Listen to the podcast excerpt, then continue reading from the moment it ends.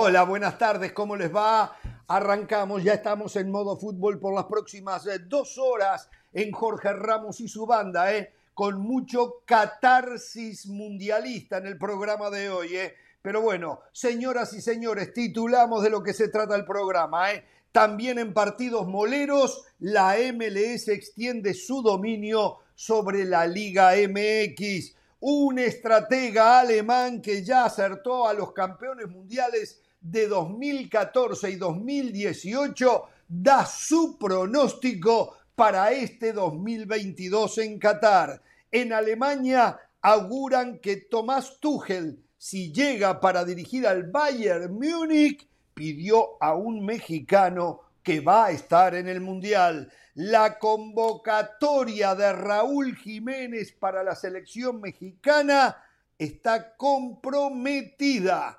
La lesión habría crecido. Atención con esta noticia, les vamos a dar las últimas novedades al respecto. ¿eh? Y muchos temas más, aprovecho para saludar a la banda. Pereira, ¿cómo está usted? Lo veo muy serio, ¿eh? como perro en bote lo veo. ¿Qué le pasa?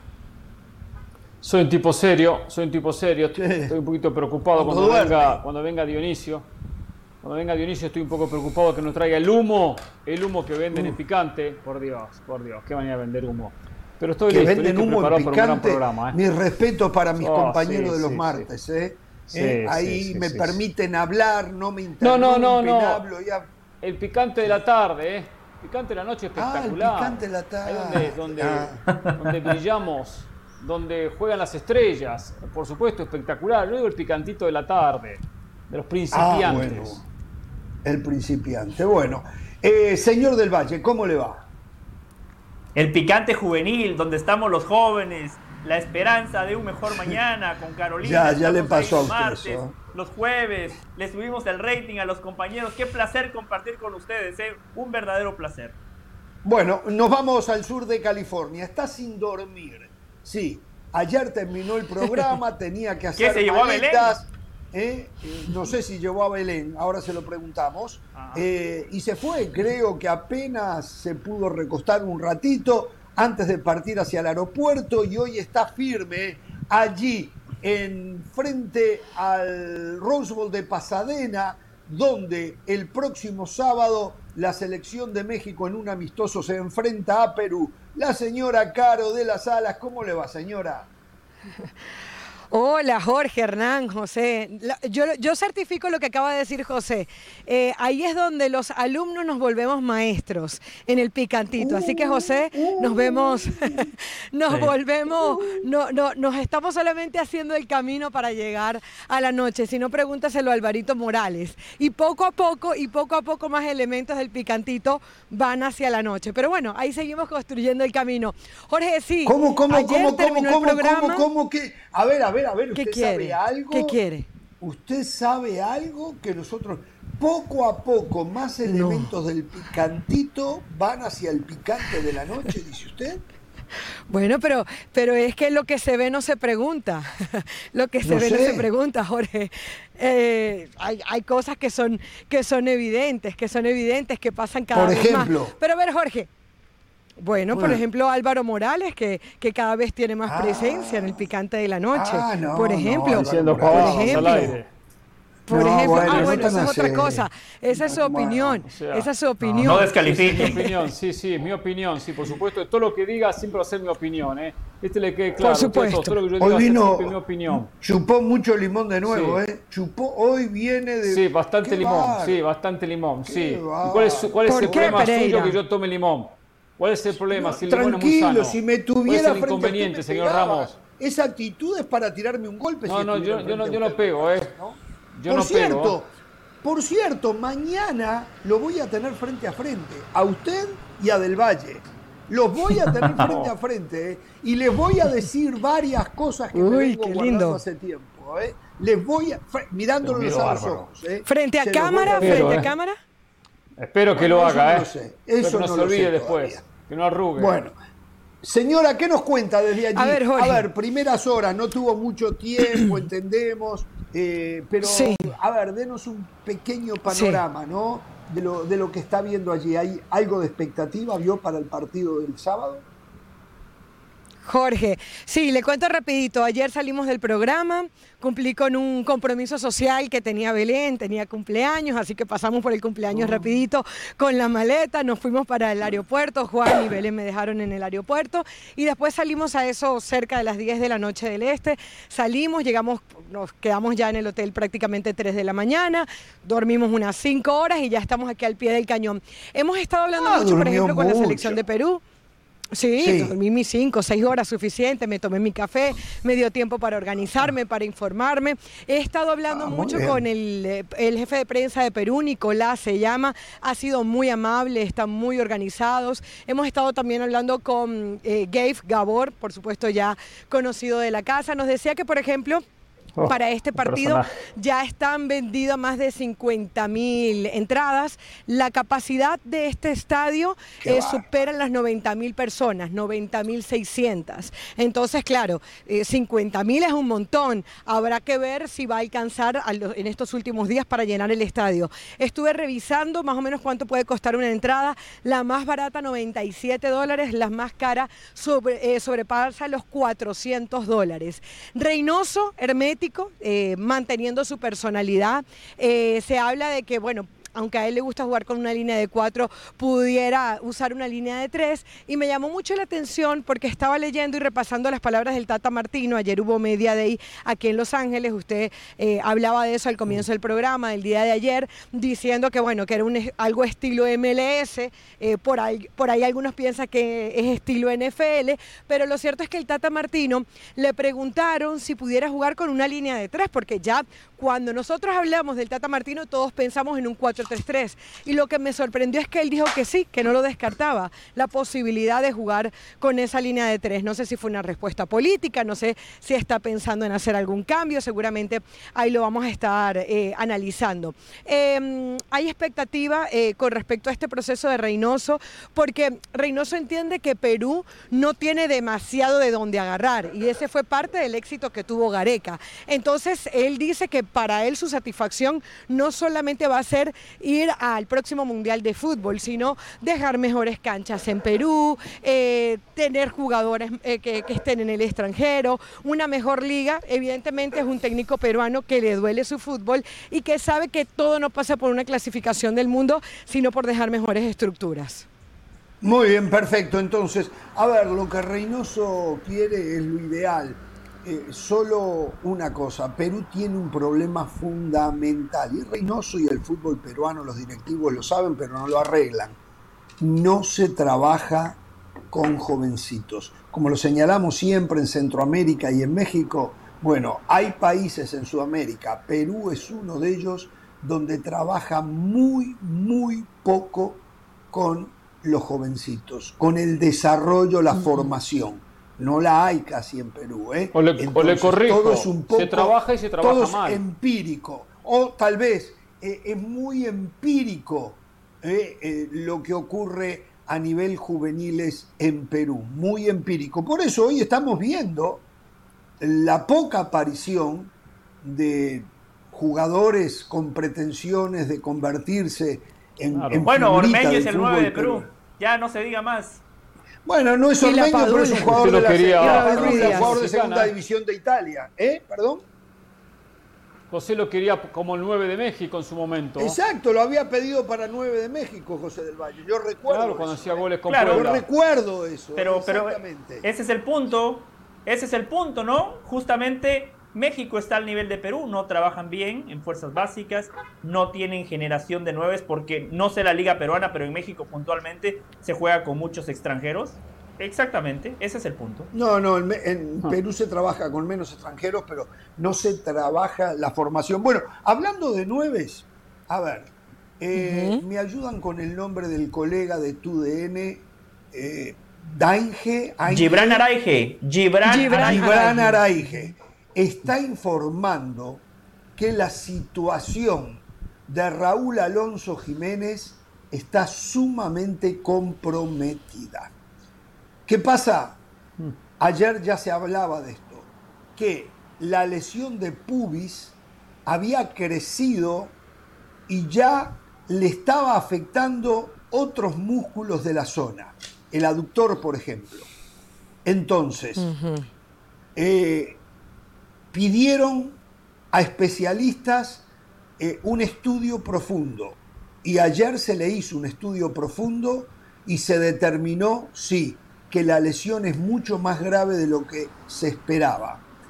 Entonces, ahora hay que determinar si se mantiene en un proceso de recuperación como hasta ahora y ver qué puede pasar, que los augurios son de que no pase nada y de que empeore, o si se va a una intervención quirúrgica. Y la verdad que también lo de intervención quirúrgica pensando en el Mundial, que es la manera de eliminar el problema de pubitis de la que sufre Raúl Alonso Jiménez. El tema de o también, quirúrgica, o pubalgia también, exactamente. El tema de la intervención quirúrgica, según los especialistas, requiere un tiempo de recuperación de entre 3 y 4 meses. Esto significa está fuera del Mundial. Faltan, creo que son 59 días. En un ratito les digo exactamente. 59 días para que 59. días, 59 días faltan. Ahí está en la gráfica. Exactamente. Exactamente, ¿no?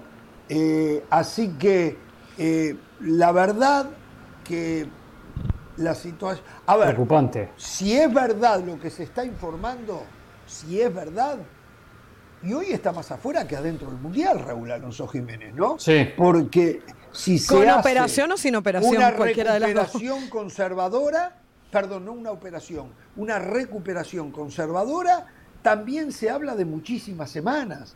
Puede ser que si le va Mm. bien eh, desaparezca el dolor, pero no va a tener condición física y futbolística. Entonces, Jiménez necesita de su explosión, de su pique, de su contacto con el balón, es de los jugadores que necesita tener una condición física eh, al 100 y tener continuidad. De lo contrario, no sé de qué sirve la presencia de Raúl Alonso Jiménez, ¿no? Y si es, una, si es una recuperación provisoria, también lo va a llevar a jugar con miedo, jugar con temor, sabiendo que el problema no lo solucionó. Lo está emparchando, cuidando, tratando de poder llegar al Mundial, lo cual no es lo óptimo, porque sabe que juega contra el reloj. Esto hasta genera un inconveniente en la cabeza, porque dice, me queda poco tiempo, no llego al Mundial, me toca recuperar, una ansiedad, un estrés, que eso, eh, eh, al fin y al cabo, complica la propia recuperación. ¿eh? Por lo que dicen, no soy un experto médico como ninguno en la mesa, por lo que dicen, eh, no, no veo buen panorama para, para Jiménez en el Mundial. ¿eh? No hay un informe oficial de Copa esto, del Mundo. ¿eh? ¿eh? Sí, No han dicho lo más apoyando en lo que dijo el colega, ¿eh? Nos estamos apoyando en lo Me que imagino que tienen no buena fuente, oficial. porque es algo muy fuerte. Seguro. Salía a declarar. Exacto. Pero no han dicho lo más importante. No han dicho lo más importante. No sé qué es lo Si más tiene que pasar Por el usted. quirófano, ni siquiera, exactamente, ni siquiera es una decisión del cuerpo médico de la selección mexicana de fútbol. Raúl Alonso Jiménez es un activo del Wolverhampton. Si el Es cierto. Wolverhampton decide Es verdad. que lo mejor para su activo es una operación, Raúl Alonso Jiménez podrá decir no, pero después no sé qué factura le puedan pasar a nivel interno.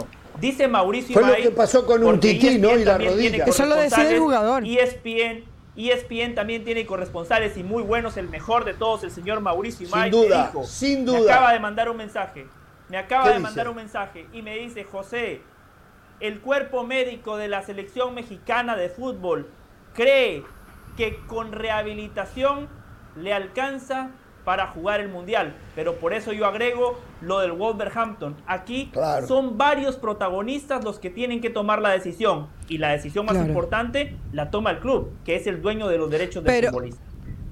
Yo creo que la decisión más importante la toma el jugador. Recordemos lo que pasó con, con Suárez en el Barcelona y por eso no le perdonaron que no haya jugado la final de la Copa del Rey. Porque, a ver, ¿qué va a decir el jugador? El jugador va a decir, yo quiero estar con mi selección en el próximo Mundial de Fútbol.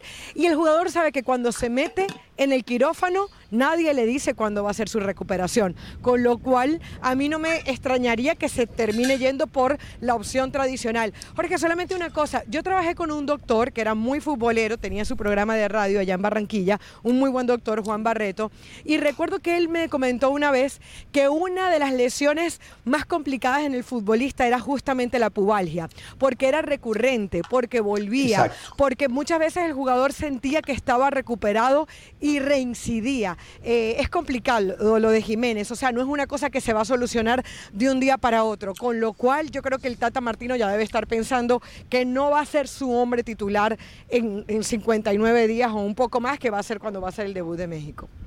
Su hombre titular y habrá que ver si entraría en, en la convocatoria. El Tata reiteró ¿eh? que en la fecha límite, que es el 14 de noviembre, falta menos de un mes, unas tres semanas, eh, él tiene que estar bien, si no, no. No, 14 de noviembre. no. No, no, no. Exacto. Solo 14 de noviembre. Ah, no, estamos en septiembre. Sí, sí, sí, sí. Solo, Jorge Hernán Carolina, les voy a pedir un favor. Les voy a pedir un favor. ¿Cuál? Y hago y, la petición la hago extensiva para todos los que nos puedan estar escuchando. Por favor, no vayan a empezar a poner y si Raúl Alonso Jiménez va, se le abre la puerta al Chicharito, por favor, basta. Ese ah, no. está cerrado. El Tata Martino me uno, me uno a esa petición. me uno a esa petición. no acepta que hagan la convocatoria. Adiós, Chicharito, lo vas a ver por televisión. Es así. Eh, ah, no, ya no voy a promocionar porque me Esa es las una segunda parte. Eh, me tengo que ir a la pausa. Al volver de la pausa, piensen, eh, piensen, como decía el viejo Pereira, no este agrio Pereira, eh, piensen, piensen, a lo mejor estoy pidiendo mucho, que piensen. Estás pidiendo mucho, sí, sí, sí. Sí, ojalá que no, pero sí no está en condiciones de ser convocado Raúl Alonso Jiménez. Se queda con dos o tres centro delanteros. Acuérdense de Funes Mori, ¿eh? Digo, porque por un lado le soluciona el tema Funes Mori, Henry Martín y Santiago Jiménez. Pero lo de Funes Mori también es una incógnita. ¿Recurre a otro o va con dos centrodelanteros al volver de la pausa?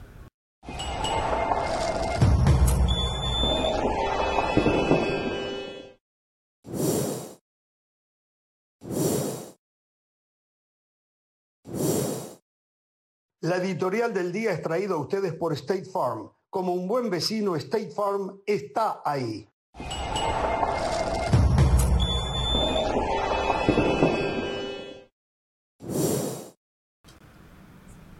Bien, continuamos en un ratito, hasta en partidos moleros, ¿eh? la MLS hoy supera a la Liga MX, vamos a hablar del tema, el pronóstico de un personaje que acertó los campeones del mundo en el 2014 y 2018. A ver si estamos de acuerdo con lo que él pronostica. Y hay muchos temas más hoy en Jorge Ramos y su banda. Estamos esperando la presencia del señor Dionisio Estrada. Pero antes de la pausa proponía, ¿qué significa la no presencia de Raúl Alonso Jiménez para el Tata Martino y la selección nacional? Y en la eventualidad de que Jiménez no pueda ir y que haya problemas con Rogelio Funes Mori, que también está en la cuerda floja, ¿qué debería hacer el Tata? ¿Quedarse con los dos a quien les tiene confianza, como Henry Martín y Santiago Jiménez, o ir por un tercer centro delantero? Y si va por uno, ¿quién? Se lo pregunto, Pereira. Eh, si no va Raúl Jiménez, es una solución en la lista es un problema en el Mundial. En la lista muy simple, tienen que ir los tres. A no ser que Rogelio Funes Mori esté mal físicamente. Si está mal físicamente, si no está recuperado, si no tiene nada de fútbol, él tampoco podrá ir al Mundial, no va a poder aportar nada. Nada, y tendrá que ir con Henry y con el propio Santiago Jiménez, sabiendo que Alexis Vega puede jugar como nueve. Y llegado el caso hasta el Chucky Lozano, tendrá que jugar como nueve, si hay sancionados, lesionados. Es una pérdida muy importante. Tienen que ir los tres el Funes Mori recuperado, no sé si se recupera o no se recupera, le puede aportar en ataque más que Henry Martín y que Santiago Jiménez. Recuperado. Recuperado de, en los que han sido parte. ¿Y en qué lo futbolístico? ¿Dónde lo ve usted? ¿O solo con lo físico alcanza? No, recuperado y si puede tener fútbol, que tenga fútbol. Va a tener que jugar, entrenar, estar con la selección, jugar con Monterrey lo que ¿eh? pueda de la liguilla. Va a estar difícil, ¿eh? No tengo la bola, no tengo la bola de cristal. No, usted. no tiene, yo sé que nunca, nunca se las vi, pero estoy seguro que no tiene. Yo analizo presente, no veo futuro, no sé si va a poder jugar. Capaz que juega con Monterrey el último partido, juega la liguilla, pero tiene, los, tiene que seis partidos de liguilla, yo qué sé, y juega los amistosos. Y pero ¿cómo va a jugar con México previo al Mundial. Seis partidos de liguilla cuando hay dos delanteros que la están rompiendo. Berterame y Aguirre. a 10 minutos, después 15, después 20, después 30. ¿Con eso va a alcanzar para ir a un mundial? No sé, yo tengo mis dudas. La escucho, lo escucho pero, eh, del Valle. Disculpe del Valle, casi lo insulto, ¿eh? pero paré, paré, paré, ¿eh? yo. No, no importa. Carolina pudo opinar primero, no hay ningún problema, o sea, no, no se preocupe. No, no fue eso. Sería una mala noticia para el Tata Martino. Sí. Ah, no, entonces sí, tampoco, no, no nos llevamos así, Jorge, no se pase. Tiene razón, por eso le ofrezco disculpas. Causa gracia, ¿eh? no me causa gracia en absoluto ninguno de los dos, ¿eh? Para nada. No, no, hoy está, hoy está terrible. Sí sería, sí sería, sí sería una mala noticia para el Tata Martino, pero tampoco sería una noticia devastadora. Lo que pasa es que todos hablamos de Raúl Alonso Jiménez y pensamos en el futbolista que la rompía antes hmm. de esa trágica lesión que sufrió. después hay una realidad. Después de la lesión, Raúl Alonso Jiménez nunca volvió a ser el mismo, ni en su equipo ni en la selección.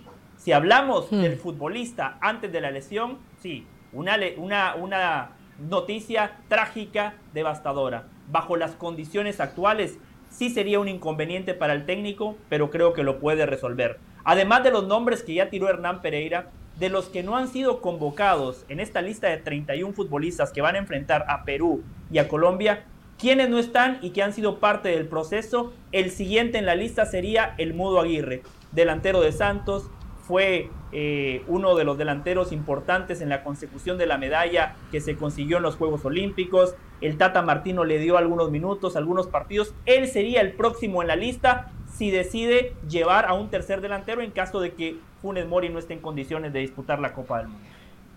Mira, aquí tengo a, Aquí tengo Jorge, a Pati Valdés. Saldívar. A Pati Valdés. Saldívar, que usted dice que no, era parte de la A ver, dejan hablar a la señora. Dejan hablar. No, le quería pasar sí, factura. Respétenme el turno. respétenme el turno. Respétenme el turno.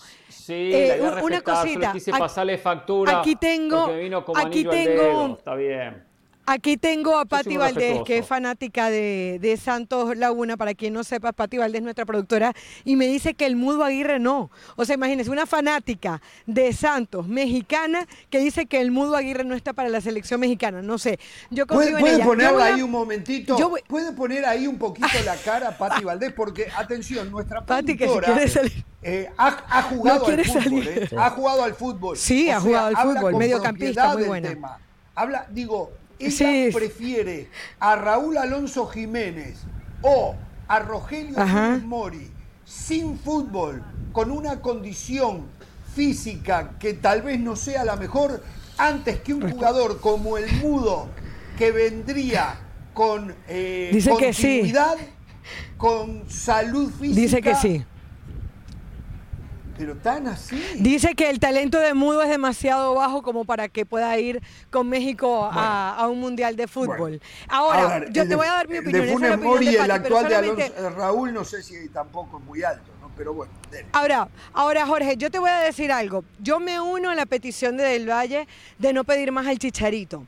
Pero ustedes no creen, por más que no sea delantero, yo lo sé, pero no creen que Carlos Vela y aquí esto es una, esta es una opinión impopular tal vez, que Carlos Vela, con el gol que tiene desde la posición que ocupa, con la jerarquía que tiene, ¿valdría la pena otro cafecito del Tata Martino para que vaya Carlos Vela? Porque, ¿Y dónde lo ubica usted a Carlos Vela? Porque Carlos Vela no, tiene bueno, gol. Eh, eh, viniendo de afuera hacia adentro. Evidentemente. Pero para eso usted tiene que sentar al Chucky o tiene que sentar a Vega. Y Carlos Vela no ha sido parte del proceso. Entonces. Pero ¿y si pone a Vega como, delantero centra? Como delantero ah, centro y pone al Chucky y a Vela. Porque él no juega en esa posición. Él no juega. Pero claro, Carlos Vela ha dicho que no. Carlos Vela ha dicho que aparte no. Lo sé, lo sé, pero, pero es lo que futbolístico, pero no vale la pena es que es una situación. jugador ya ha dicho que no. Es una situación desesperada. Es una situación, pero es una situación desesperada. O sea, lo que está viviendo hoy el Tri no es cualquier cosa. O sea, eh, estornuda, estornuda Santi Jiménez y el 9 del Tri tiene que ser Henry Martín, que yo no sé si el Tata realmente esté convencido en tener a Henry Martín hoy como delantero, como, como, como delantero. O sea, hoy Hoy, el, bueno, sí, siempre lo llevó, pero nunca fue su, jugador titular, ni tampoco lo fue Santi Jiménez. O sea, estamos hablando de que hoy el Tri va a tener un 9 que no estuvo, que no fue titular en todas las eliminatorias. y Jorge, esa factura que me Carlos Vela, Y Carlos Vela le dijo un par de veces, no voy. El Tata lo quería. no es que el Tata dijo, no, Carlos Vela. No, no, no, fue a hablar con él. Y si le dice, lo te necesito.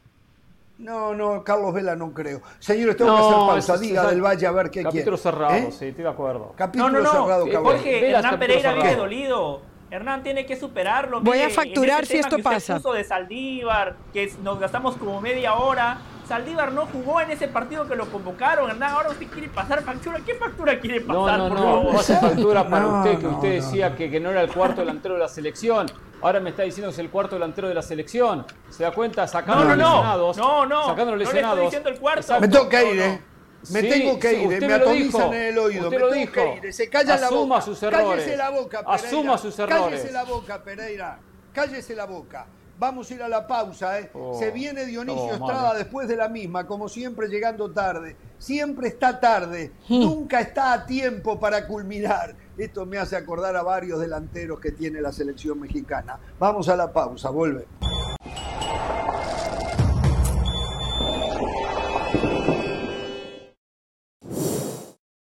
Para celebrar los precios sorprendentemente bajos de State Farm, te invitamos a disfrutar un nuevo episodio de Jorge Ramos y su banda. Disfrútalo y luego comienza a ahorrar con el seguro de auto de State Farm. Contacta hoy mismo a un agente llamando al 1-800 State Farm. Como un buen vecino, State Farm está ahí. Saludos, mi nombre es Sebastián Martínez Christensen y esto es Sport Center ahora. Y hoy comenzamos hablando de la MLS y la Liga MX, puesto que después del triunfo de Nashville ante el América el día de ayer, después de volar 3 a 3 en el tiempo regular, el conjunto de Nashville ganó en la tanda por penales y de esta manera se estira la paternidad de la MLS por sobre la Liga MX, al menos teniendo en cuenta este último año calendario. Tengan en cuenta que en este año hay 6 triunfos para los representantes de la Liga estadounidense contra apenas uno de los representantes de la Liga MX. Ese triunfo fue el 3 de agosto del América tras igualar sin goles ante el LAFC y luego ganar en la tanda por penales. Una tendencia reciente simplemente a tener en cuenta. Ya sabemos que el viernes por la noche será un día histórico. Prepárense, abróchense los cinturones. El adiós de Roger Federer, tal como se especulaba, será junto a su acérrimo rival y también amigo, Rafael Nadal. El último dobles, el último baile del suizo que estarán enfrentando a Jack Sock y Frances Tiafoe en un partido histórico que promete ser espectáculo y honestamente no se me ocurren mejores maneras de decirle adiós a uno de los mejores jugadores de todos los tiempos. Hablamos del gol de grandes ligas porque todas las miradas están puestas en el toletero de los Yankees de Nueva York, Aaron Judge, quien buscaba su cuadrangular número 61, no pudo ser para el jugador de los Yankees que sí conectó dos dobles en el triunfo por 14-2 ante los Piratas de Pittsburgh. Continúa la mirada sobre Judge que busca llegar al número 61, igualar el récord de Roger Maris, igualar el récord histórico de la Liga Americana. Por lo pronto los Yankees siguen en control absoluto de la división este de la Liga Americana. Ya lo saben, todas las noches Sport Center, una de la mañana, horario del este, 10 de la noche, horario del Pacífico. Esto fue por Center ahora.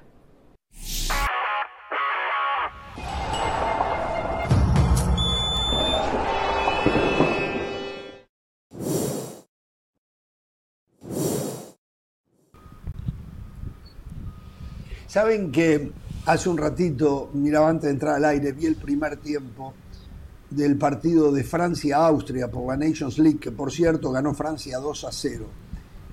Eh, el sometimiento que le hizo Francia a Austria fue impresionante. No podían cruzar la mitad de la cancha y la agarraban y la perdían enseguida. Eh, yo mm. cada vez estoy más convencido que aunque a mí no me gusta el fútbol moderno, es el de Ancelotti y no el de Deschamps. es el de Ancelotti y no eh, el de Guardiola, es el de Ancelotti y no el de Bielsa. Aquellos equipos que generan muchas oportunidades no ganan, no ganan. El fútbol moderno Francia ganó. pelotén. Francia ganó, que- ¿qué que está el No diga eso. Bueno, sí, No por eso. sí, eso, Fran- no diga al final eso. Francia ganó, al final ganó, es verdad. Ah, bueno, Un gol entonces, de su Mbappé y otro de Giroud. Pero ese primer tiempo es imposible pensar que no le haya hecho tres goles allí. Imposible, imposible. Bueno, señores, eh, cállese la boca del Valle. Yo no le Rapidito, estaba hablando a usted. rapidito. Sí, vamos porque, mire, Jorge, mire la pantalla. Llega cuando quiere, viene cuando quiere, dice lo que quiere, se va cuando quiere, pero nosotros lo queremos. Y ahí está. Pero la escucho, señora. No dijo nada que Dos Venezuela cositas, cuando vaya de- Islandia, ¿eh? No dijo nada de eso, pero bueno. 1-0, 1-0 de penalti. Pero bueno, ni penal modo. que fue, eh, hay que seguir que la. Sí, fue, sí, fue un penalti, fue un penalti de Gallardo. A ver, ¿qué le digo rapidito? En ese repertorio, cuando vaya a hablar de eso, acuérdese el partido Colombia contra Perú. Colombia se cansó de llegar, Perú llega una vez, marca el Es gol y prácticamente se lo deja fuera. Es Italia verdad. con Macedonia del Norte también le pasó lo mismo. Pero Jorge, ese no Macedonia. puede ser nuestro mensaje. Con Macedonia, exacto. Pero digo yo que ese no puede ser nuestro mensaje, Jorge, porque... A ver, si un equipo pierde, ganando, que señora, sepa que hizo todo lo posible por ganar, que sepa que hizo todo lo posible por ganar.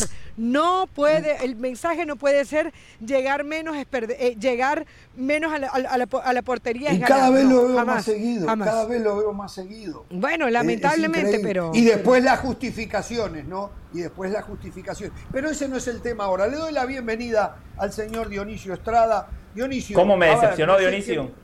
A ver, no sé qué también, ¿eh? información maneja usted allí en México, pero pla- la planteamos acá del colega eh, que informaba que mm, eh, la gravedad de la, lecci- de la lesión de Raúl Alonso Jiménez es mayor a lo que se suponía. Se está hablando de una posible intervención quirúrgica que lo dejaría fuera del Mundial.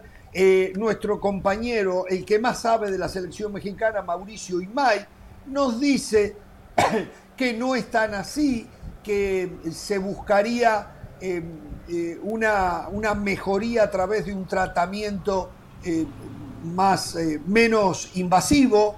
Eh, ¿Qué sabe usted, eh, si es que sabe algo? Porque la verdad, no sé si usted sabe algo. Pero adelante, Dionisio, adelante. Mire, yo lo único que sé es eh, que, a ver, es que nada sé.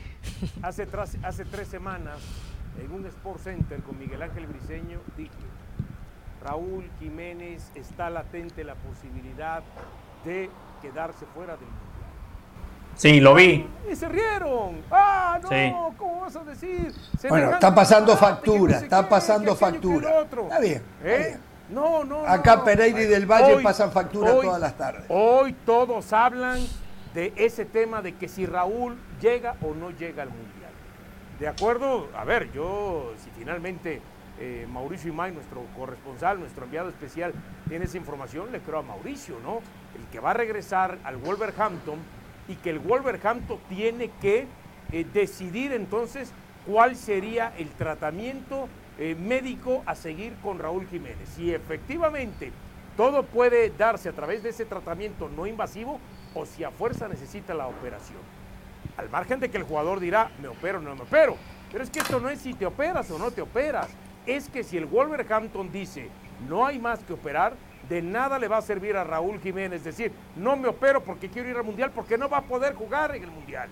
Entonces, ahora, después del análisis que hizo el parte médico de la selección mexicana, regresa a Wolverhampton y hay que ver qué es lo que eh, analiza el cuerpo médico del Wolverhampton para efectivamente ver si tiene razón lo que dicen los médicos de la selección y comparten la opinión o si de, plan, o si de plano es distinto el tema.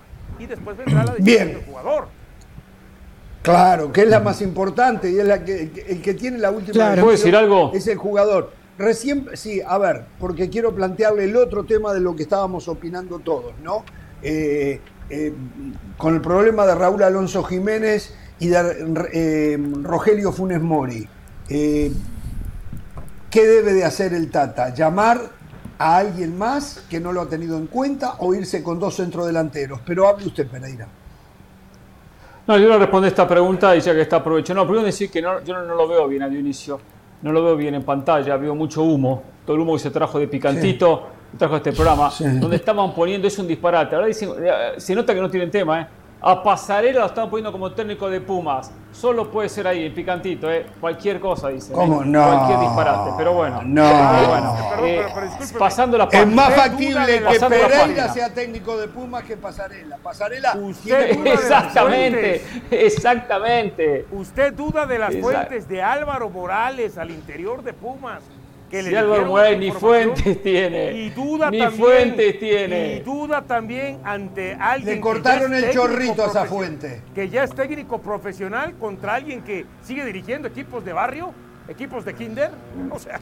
No, no, ya ¿Sabe dónde me decepcionó Dionisio, Jorge? Pero bueno, paso ¿Sabe, la página, ¿Saben dónde me ¿Dónde? ¿Saben dónde me decepcionó Dionisio? Porque porque Dionisio, Dionisio Venimos a comentar lo que pasa en Picantito.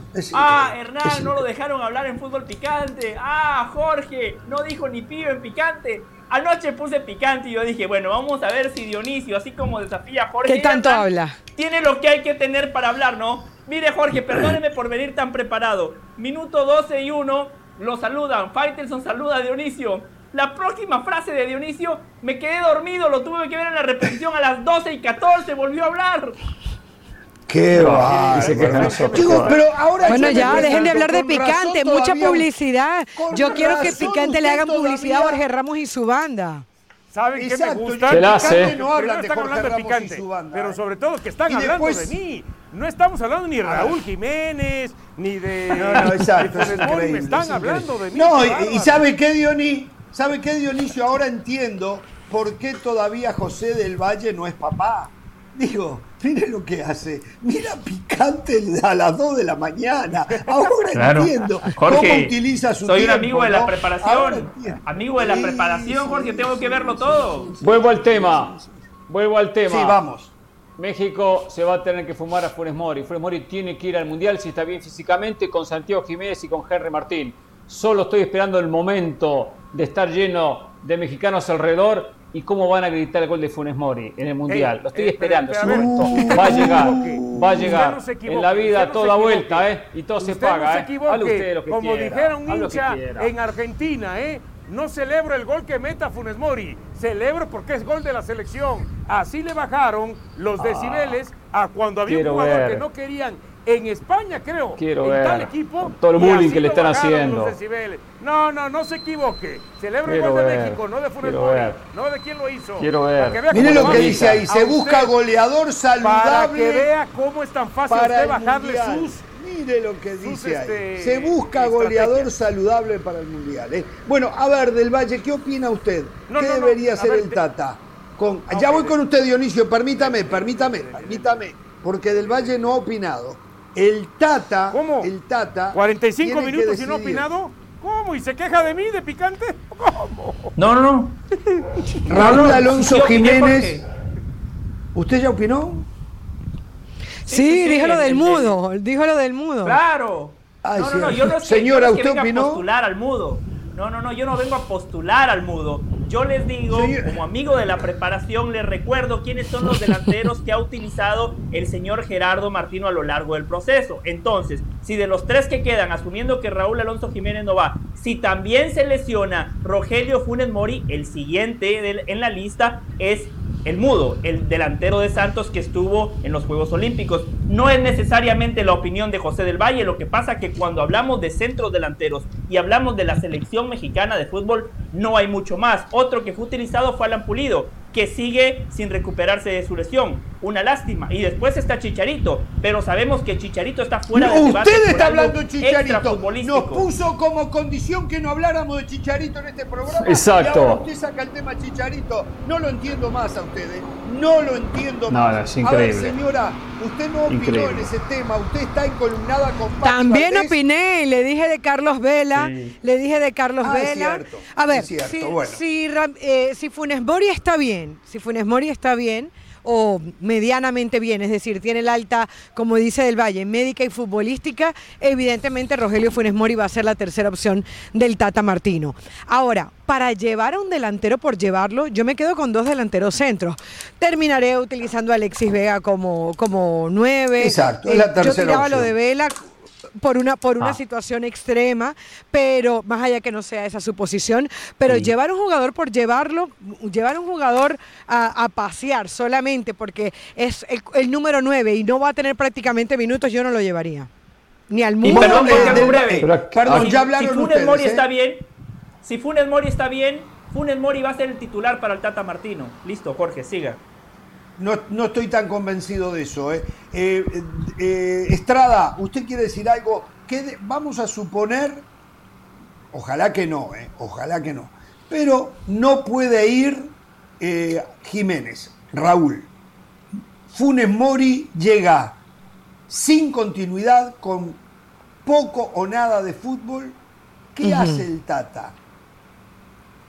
va a poner a Funes Mori.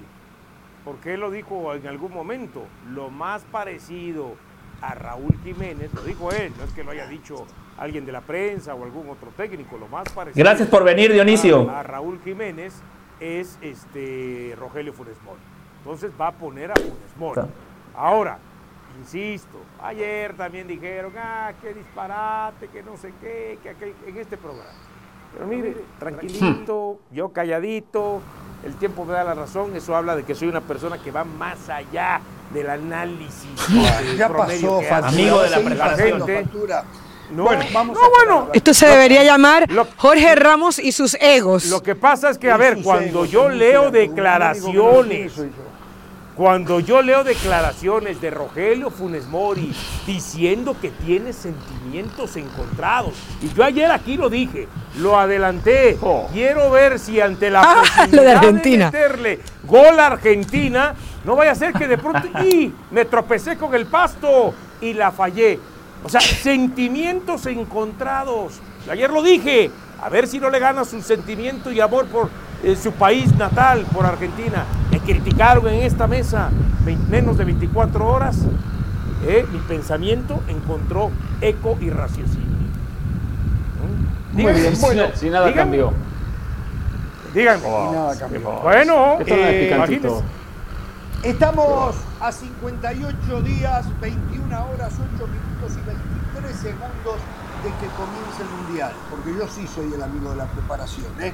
Está bien, ahí dice 59 días y está perfecto, ¿no? Pero de los 59 días ya va, eh, eh, hay un, un retroceso. A ver, un señor, un señor, es un estratega alemán, desarrolló un modelo y con este modelo tenemos que ir a la pausa. Bueno, al volver de la pausa les vamos a contar.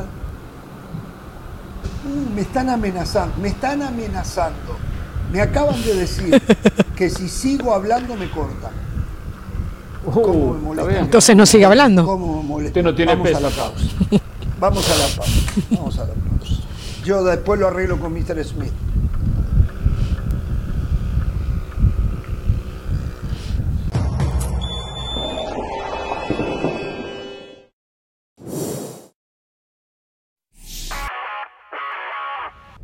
Saludos, mi nombre es Sebastián Martínez Christensen y esto es Sport Center ahora. Hoy comenzamos hablando del béisbol de grandes ligas, puesto el abridor de los padres de San Diego, Blake Snell, maniató por completo a los Cardenales de San Luis con 13 ponches en el triunfo por 1 a 0 del conjunto de San Diego. Hay que decir que fue Albert Pujols el que le rompió el no-hitter en la séptima entrada cuando había dos outs, seis entradas y dos tercios sin permitir imparables a la postre en la segunda blanqueada consecutiva del conjunto de San Diego, mientras que Albert Pujols continúa en su persecución. ¿Llegará? Al menos esta temporada, después se va a retirar a fin de año el cuadrangular número 700 para Albert Pujols. Hablamos de fútbol porque aquella salida, aquella telenovela de Lionel Messi en el verano del 2020 del Barcelona sigue en boca de todos. Según habría publicado El Mundo, Messi habría solicitado recuperar el dinero perdido en la pandemia con intereses. El Barcelona llama a esto una filtración interesada que nada tiene que ver con el caso y que atenta contra la confidencialidad del club. Hablamos del fútbol americano también, puesto que Mike Evans se va a perder el partido esta tercera jornada ante los Packers de Green Bay. Hay que decir que no es la primera suspensión de Mike Evans, quien ya había sido suspendido en 2017 por empujar también a Marshall Latimore, apeló la sanción, esa apelación fue denegada y Tampa Bay tiene un problema porque Chris Godwin está lesionado y por esa razón contrataron al receptor abierto Cole Beasley Evans fuera ante el conjunto de Green Bay. Recuerda que Sport Center lo puede vivir todas las noches, 1 de la mañana horario del este, 10 de la noche horario del Pacífico. Esto fue Center ahora.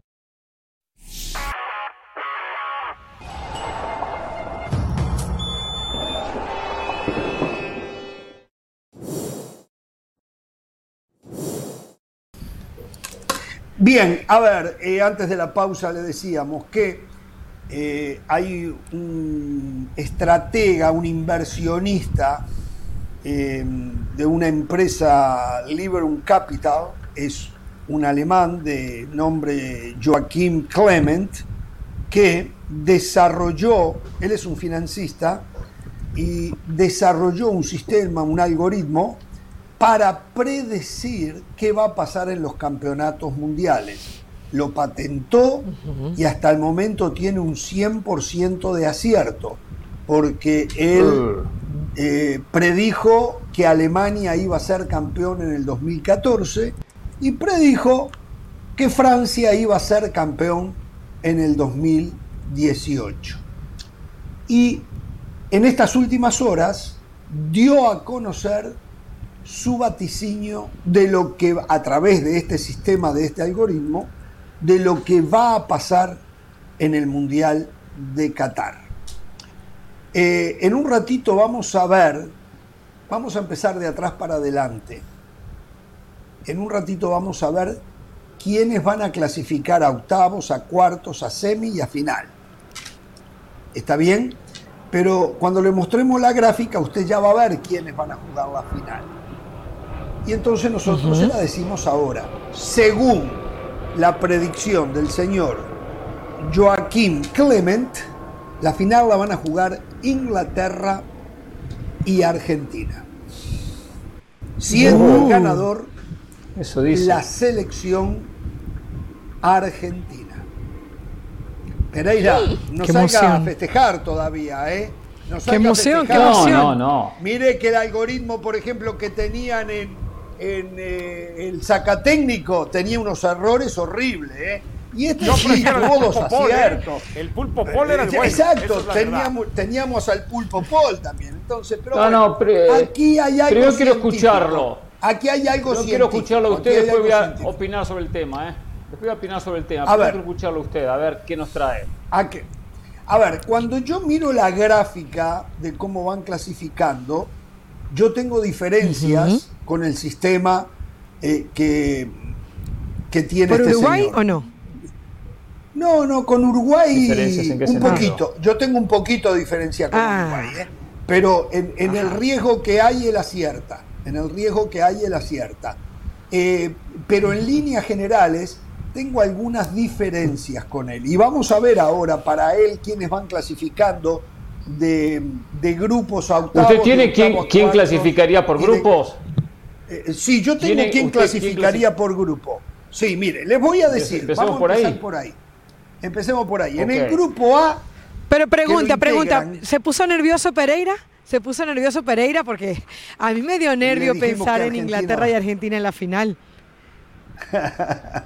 Bueno, No, no, eh, todavía no estoy nervioso. No, no, no. Esa final 20 de- tendría de- connotaciones políticas también, ¿eh? Esa final Sí, sí. Tendría claro. unas enormes connotaciones políticas, pero enormes, Sí, sí, sí. enormes.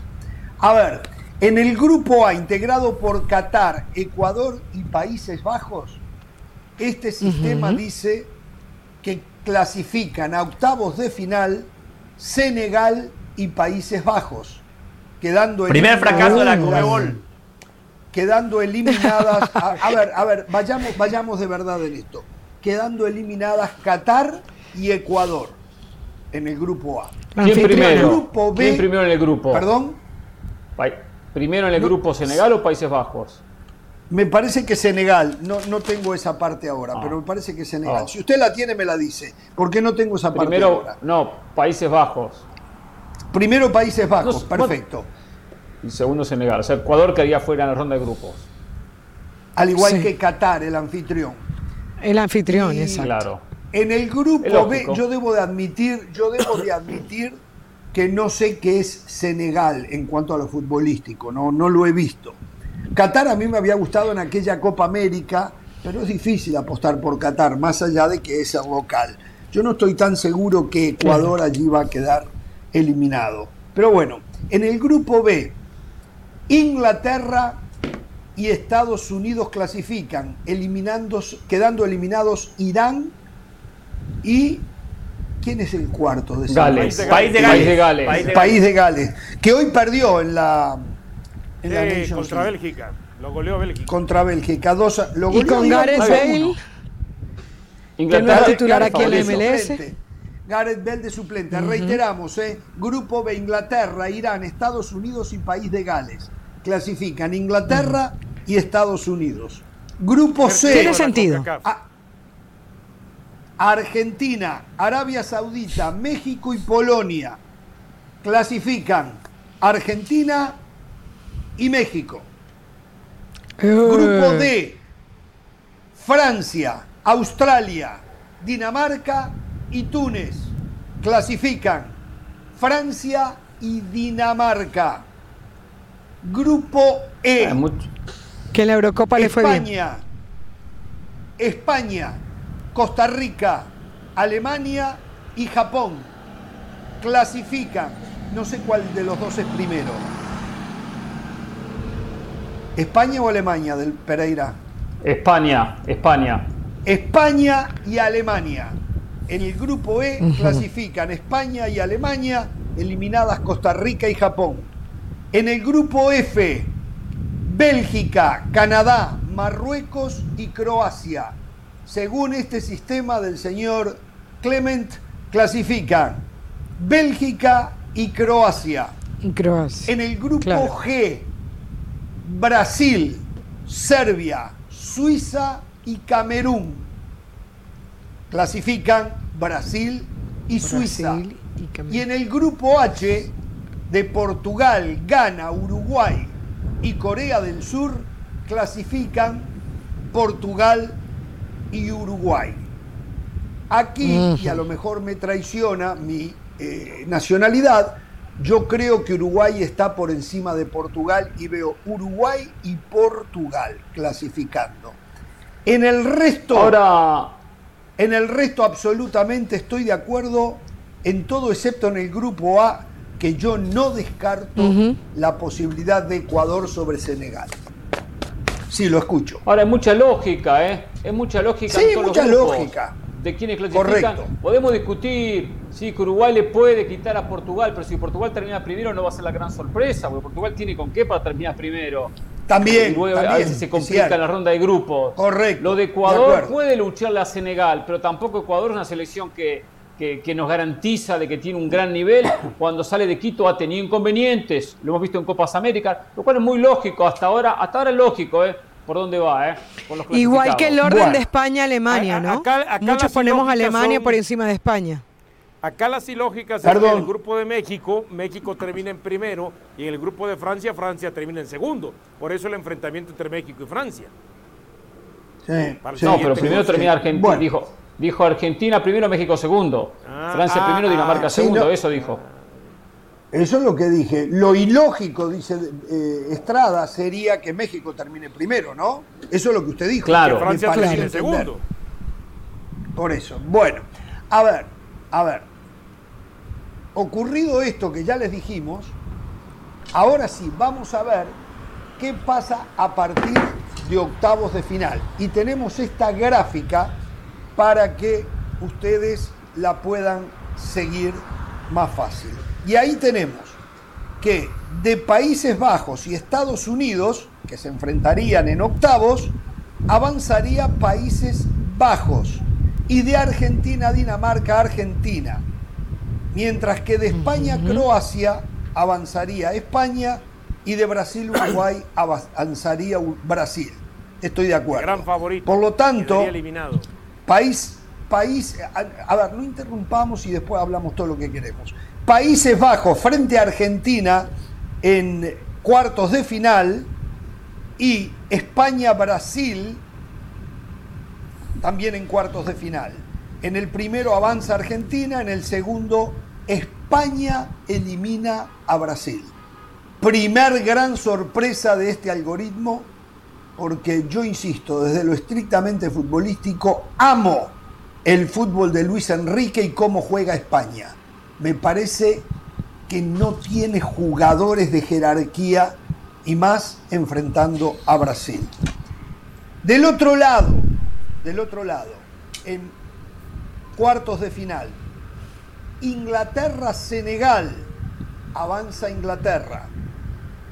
Francia-México, avanza México. México, según elimina al campeón del mundo Francia. Se viene estatua para el Tata. ¿eh? Estatua para el Tata. No, pero van a decir es que Francia tiene problemas internos, por eso México le ganó. Eso no importa. Bélgica, Alemania. Alemania por encima de Bélgica. Sí, ¿saben justamente por qué? Porque Alemania tiene lo que no tiene España, jugadores de mucha jerarquía. Bélgica sabemos que juega bien a la pelota, pero que en los momentos de definición le cuesta mucho. Portugal, Suiza. Avanza Portugal. Por lo tanto, cuartos de final. Inglaterra con México y Alemania-Portugal. Inglaterra le gana a México y Portugal a Alemania. Y entonces se vienen las dos semifinales.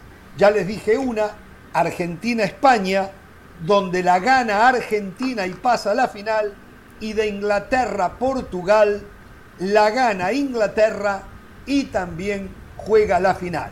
En la final, el campeón, según este algoritmo, será Argentina. Para todo esto quiero aclarar y ya los voy a escuchar a ustedes. Para todo esto, este señor, porque estos sistemas, estos sistemas tiran para afuera de acuerdo a lo que usted le da hacia adentro, ¿no? Tomó en mm. cuenta factores como los factores sociales, los climáticos y el estado de los equipos para sacar sus conclusiones, que luego eh, las termina publicando. Lo que yo no sé, por ejemplo, estados climáticos. ¿Climáticos de quién? ¿De lo que hay en Argentina? No, no, pero espere, no. ¿Qué tiene que ver eso cuando los jugadores juegan en un clima totalmente diferente a Argentina? Están todos afuera. No tiene nada que ver el estado climático de Argentina, creo yo, con el estado climático en el que vienen viviendo por los últimos 2, 3, 4, 5 o 7 años los jugadores. Entonces, eso no lo tengo claro. El estado de los equipos, bueno, es un tema puntual, futbolístico, que habrá que ver cómo lo interpreta para darle eh, la información al hmm. algoritmo. Y el tema social, bueno, en estos momentos socialmente Argentina tiene unos problemas enormes, ¿no?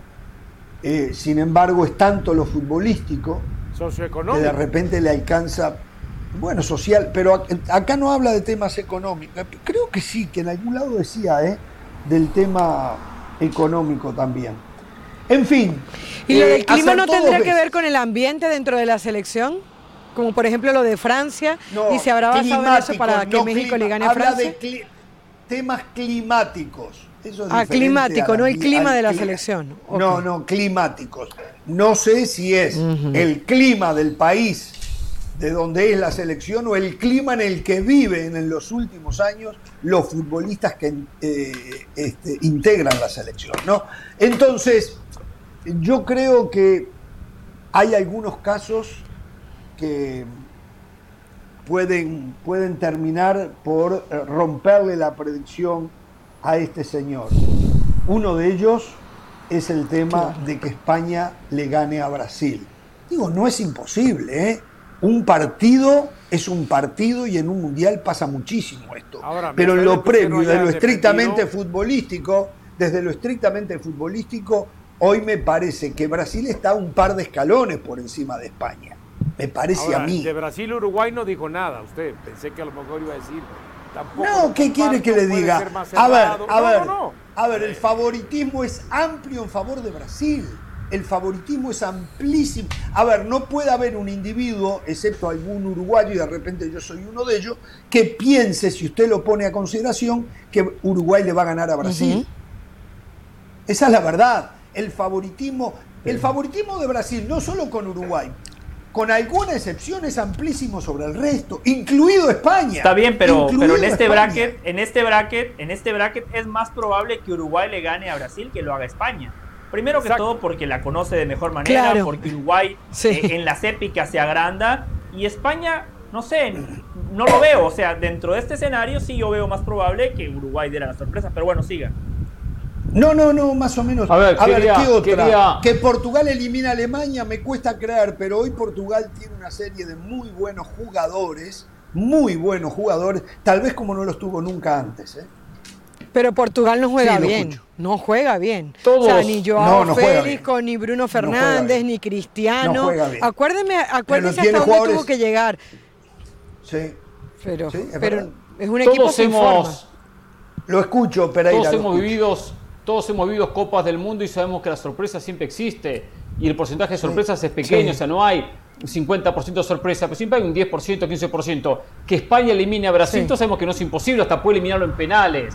Esto se puede pero es dar, sorpresa. Se puede dar. Pero es sorpresa. no, claro que es sorpresa. No, no, es sorpresa. Ahora, más sorpresa es que México le gana a Francia, eso es mayor sorpresa. También. Ahora, no pensábamos que Bélgica iba a eliminar a Brasil en el último mundial y lo eliminó, o que Holanda lo iba a eliminar a Brasil en el mundial anterior y lo eliminó, o que Alemania le iba a meter en el 2010, o que Alemania le iba a meter 7. Esto es fútbol, la posibilidad existe. Pero quiero decir una cosa a todos, especialmente a todos ustedes, porque ojalá que se dé esto y que Argentina sea campeón del mundo. Ojalá. Oiga, oiga, ojalá. no venga la defensiva. Le digo muy claro esto. No, no, la tenemos nosotros, una cosa muy clara todo esto. Que no, no, no, sí, porque yo empiezo a calentar. Me empiezo a calentar porque Pero empiezan a poner a Argentina como candidato. Dionisio, por favor, por favor, Dionisio, cállese la boca. Cállese la boca. A cállese la boca. Vamos a escuchar a Pereira. A mí, a mí me hace es que calentar. El señor viene a atacar sin necesidad de atacar. ¿Por qué? Porque empiezan todos a poner que Argentina es el candidato, que Argentina va a ganar, que Argentina esto. Y después, si Argentina no gana, ah, los argentinos, unos agrandados, pensaban que iban a ser campeón del mundo. ya se sentían campeones del mundo. y acá lo van a decir en esta mesa, lo van a decir argentinos que hay en esta mesa. no llore, no llore, no llore, Paragua. Yo como argentino no digo nada que Argentina vaya a ganar. Ya está llorando y ni ha arrancado la Copa del Mundo. Ya está terminar usted, su hermana. Déjeme terminar. el dedo en el enchufe, ¿eh? Dionisio metió el dedo en el enchufe hoy, metió el dedo en el enchufe. Siga, Pereira, siga. ah, ya está, ya está, ya está. Pero usted tendría que estar contento que... O sea, no te gustó, no te gustó la placa, no te gustó la placa. Si yo vengo a este programa No, no le gustó, no le gustó ser el favorito. Por favor. Pero esto tiene algo científico, Pereira. ¿Qué científico? Pereira, ¿Qué científico, Pereira, esto tiene algo científico. ¿Qué tiene la bola de cristal? No sé de qué es, no sé. ¿Por qué no lo trajo previo al último mundial? ¿Qué, ¿Por qué no trajo qué decepción. Previo mundial? Para mí es muy decepcionante, para mí es muy, muy decepcionante porque yo creo que en la vida uno tiene que ser congruente y uno tiene que ser regular. Si yo presento un trabajo como lo ha hecho Jorge Ramos, de alguna manera yo me tengo que sentir identificado con lo que estoy presentando. Jorge, el tipo que aquí viene, no, numerito. Yo, a mí, a mí. A mí me va a pegar. No, a mí háblame de fútbol, José. El fútbol, el fútbol. Y ahora me presenta esto. 20 minutos de pérdida de tiempo. 20 minutos de pérdida de tiempo. Yo prefiero en todo caso el bracket de Jorge Ramos porque es un tipo de fútbol. El ¿Quiere que cambiemos de, tema? ¿Quiere que cambiemos de tema? Pero si cambiamos. Pero el, pero el tipo acertó. El tipo acertó en el 2014, en el 2018. Algo tendrá, ¿no? Exacto. O sea, no, no es un tipo que vino a. al pulpo Paul, entonces. Hágale una entrevista al pulpo No, ya se murió. ya se murió. lo hicieron paella. Lo hicieron paella y ya, ya está. Usted desarrolló un algoritmo y se llenaba la boca que le erraba de todas, todas. Pero era el algoritmo, nos decía usted. ¿Se acuerdan? El sacatécnico. Eh, entonces ahora usted no le reconoce esto a este hombre, a Clement. Ahora, a Joaquín Clement. Ahora, Fíjese lo que voy a decir para que Pereira se ponga contento, para que vea de qué lado lo veo yo. para que sonría nuevamente ante la pantalla de ESPN Deportes. ¿eh? Dicen, ya la atinó a dos, ¿no? Dicen que la tercera es la vencida. Entonces la tercera es la vencida, es que la va a fallar. Entonces, por lo tanto, ya lo que desarrolló ese algoritmo, pues Alemania no va a ser campeón. Y no va a ser la final Alemania-Inglaterra. ¿Ya? ¿Está contento? ¿Ya? Ya cambió. Si la Argentina. final no era Alemania Inglaterra, Argentina. era Argentina. No, pero Inglaterra. y yo, yo- yo sí quiero agregar algo de lo que piensa Pereira. cosa, yo pienso, yo vamos a dejar a la señora de, de las salas que no ha Yo- yo podido, ah, agregar algo. no ha A podido hablar. diferencia del mundial, Dionisio, cállese Perdón, la boca. Vamos, Caro.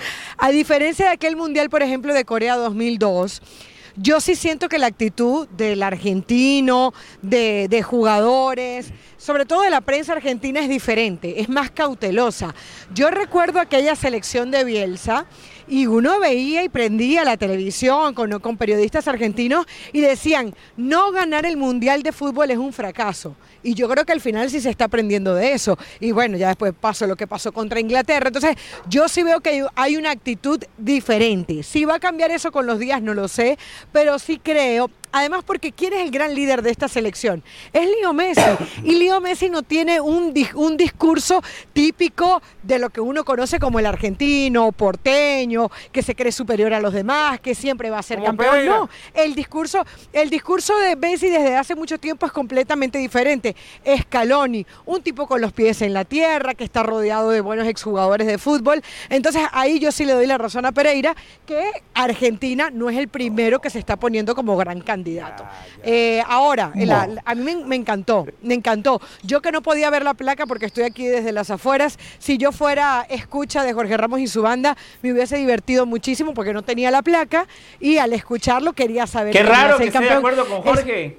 Qué raro. eso es el Mundial ver, de Fútbol. Bueno, Igual pero le aclaro apunta, apunta A ver, también, yo lo- apunta también uno, apunta cuando no esté de acuerdo con Jorge, porque si me vas a anotar solamente las que estoy de acuerdo, opinando de cuarta siempre va a ser difícil. ¿Y a Perdón, usted la qué le gente es la molesta? que dice que a Carolina es alcahueta de Jorge Ramos, es no yo, Caro, ¿eh? es la gente. Recuerden que soy yo, Caro. No, es no, que no, eso es usted porque no, preocupe. conocen el detrás de A cámara. usted que no la condicionen en sus opiniones, Caro, ¿eh?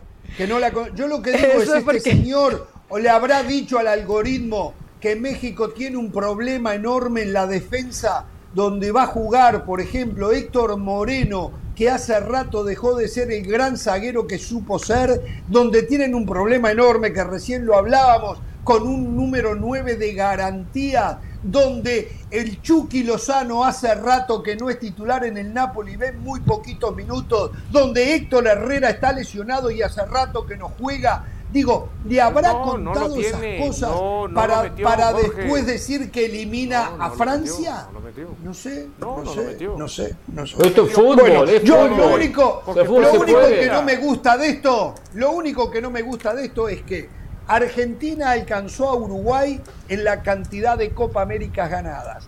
Y si gana este mundial, va a quedar solamente a un mundial de Uruguay. Eso es lo que no me gusta. Llegará a tres, Sí, nosotros pero con dos, meda- La tercera con dos medallas doradas. No le va a pegar el tipo. Sí, dos bueno. medallas doradas.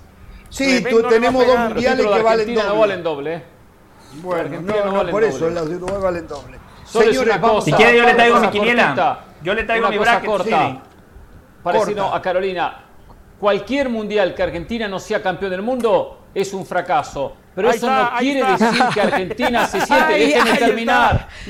A ver, a ver, a ver, a ver, muchachos, escuchemos, Déjeme escuchemos. terminar. Pero yo no si no termino la frase nada, no tiene me estoy gracia. riendo. No, pues, pues ya me interrumpe.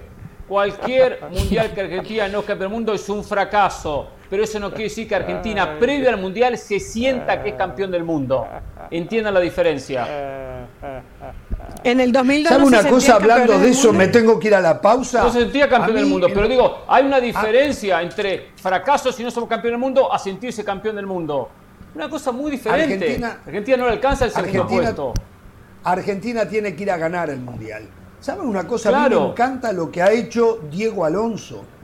A diferencia de lo que era el maestro Tavares, Diego Alonso ha dicho que Uruguay va a ganar el Mundial. Después ustedes se pueden reír Eso. y decir, ah, Uruguay ganar el Muy bien. Mundial. No, yo no Y- me pero río. sabe una cosa, pero sabe una cosa, hasta los jugadores que siempre fueron de un perfil hiper, super bajo, como Cavani, ha dicho, nosotros nos estamos preparando para ir a ganar un mundial. Y yo siempre me acuerdo de cuando Hugo Sánchez dijo cuando era el técnico de la selección, que iban a ir al Mundial, no llegó, que iban a ir al Mundial a ganarlo. Y me acuerdo que se rieron, se burlaron, hicieron los ¿eh? memes, todo.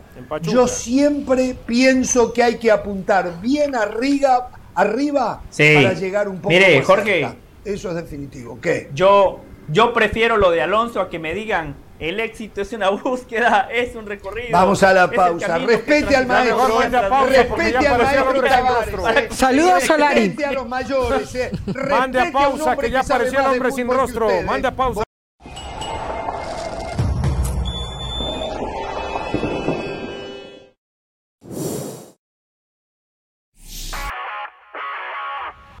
Saludos, mi nombre es Sebastián Martínez Christensen y esto es Sport Center ahora. Y hoy comenzamos hablando de la MLS y la Liga MX, puesto que después del triunfo de Nashville ante el América el día de ayer, después de volar 3 a 3 en el tiempo regular, el conjunto de Nashville ganó en la tanda por penales y de esta manera se estira la paternidad de la MLS por sobre la Liga MX, al menos teniendo en cuenta este último año calendario. Tengan en cuenta que en este año hay 6 triunfos para los representantes de la Liga estadounidense contra apenas uno de los representantes de la Liga MX. Ese triunfo fue el 3 de agosto del América tras igualar sin goles ante el LAFC y luego ganar en la tanda por penales. Una tendencia reciente simplemente a tener en cuenta.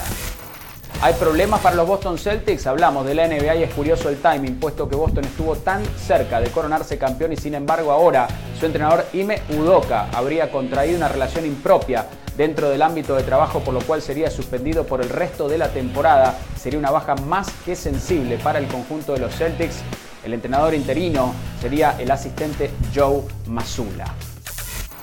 Hablamos también de boxeo, puesto que la pelea tal vez entre Canelo Álvarez y Gennady Golovkin puede haber decepcionado. Sin embargo, lo que no decepcionaron fueron las ventas. Una vez más, el Canelo supera el millón de dólares en la modalidad pago por ver. En cuanto a la venta se refiere, a lo largo de su carrera ha superado los 10 millones de dólares en modo pago para ver. Se pueden cuestionar muchas cosas acerca del Canelo, lo que no se puede cuestionar es que sigue siendo el pugilista más vende en la actualidad. Ya lo saben, Sport Center todas las noches, 1 de la mañana, horario del este, 10 de la noche, horario del Pacífico. Esto fue Sport Center ahora.